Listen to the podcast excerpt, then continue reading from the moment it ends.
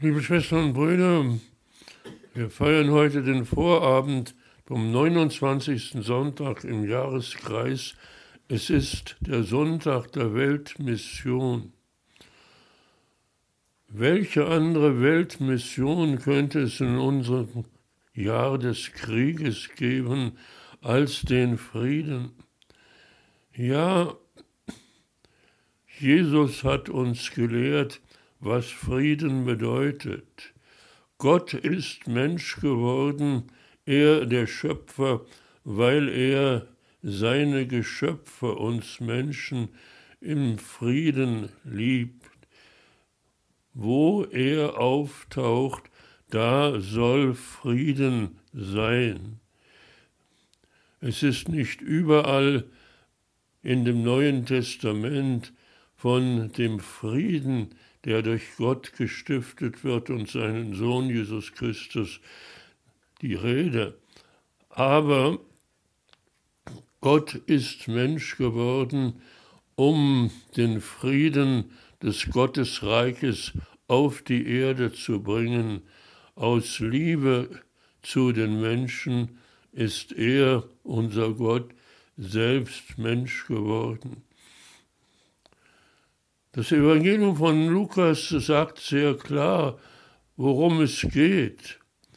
Hier wird uns gesagt, wenn die Menschen wirklich in Jesus den Menschensohn, also den Gott, den menschgewordenen Gott sieht, dann wird er, der Menschensohn, vor seinem Vater und seinen Engeln im Himmel das auch bekennen. Wenn allerdings dieser Menschensohn geleugnet wird von den Menschen, dann wird er auch im Himmel die Menschen leugnen. Es wird dann noch von Lukas in seinem Evangelium etwas, ein paar Worte von Jesus zugefügt, die sehr wichtig sind für uns, für diese Mission des Friedens, in der wir in diesem Jahr leben sollten. Es wird uns gesagt von Lukas, wenn der Menschensohn ganz menschliche Fehler macht, dann werden ihm die vergeben. Wenn man aber den Heiligen Geist Gottes lästert, dann wird das nicht vergeben. Und bei Lukas sagt Jesus seinen Jüngern noch ein sehr wichtiges Wort, wenn ihr vor die Gerichte von den Synagogen geschleppt werdet oder zu den Machthabern und den Herrschern, dann macht euch keine Sorgen, was ihr dort vor Gericht sagen sollt zu eurer Verteidigung. In dem Augenblick, in dem man euch befragt und euch beweisen will, dass das, was ihr tut, nicht gerecht ist, da wird der Heilige Geist euch die Worte geben, die ihr zu eurer Verteidigung braucht. Ja, wir leben in einem Jahr des Friedens, des Krieges und der Mission zum Frieden. Weltmission kann heute nichts anderes heißen als Mission zum Weltfrieden. Das fängt schon in der Familie an, bei Eltern und Kindern.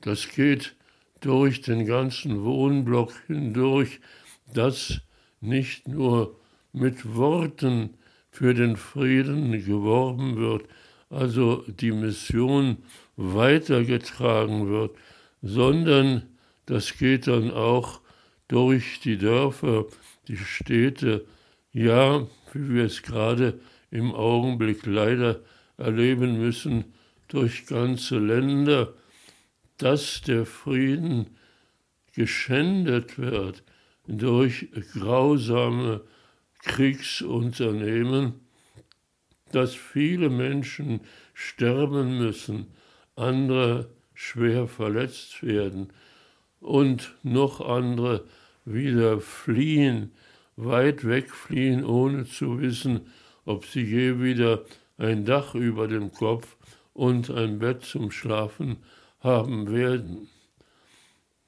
Und doch müssen wir bei der Mission, der Mission des Friedens bleiben. Nichts tut den Menschen, allen Menschen so wichtig und so wertvoll wie der Friede. Und nicht bei Worten darf es bleiben, auch nicht bei schönen Aufsätzen oder ganzen Büchern über den Frieden.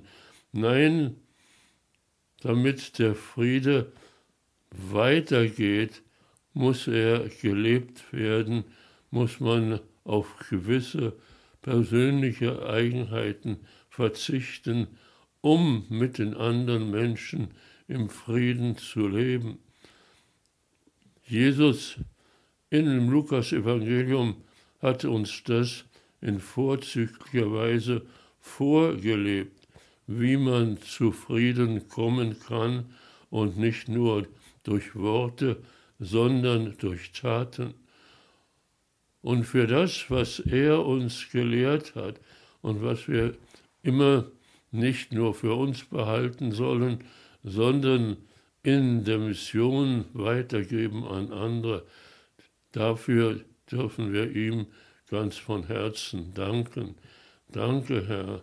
Amen.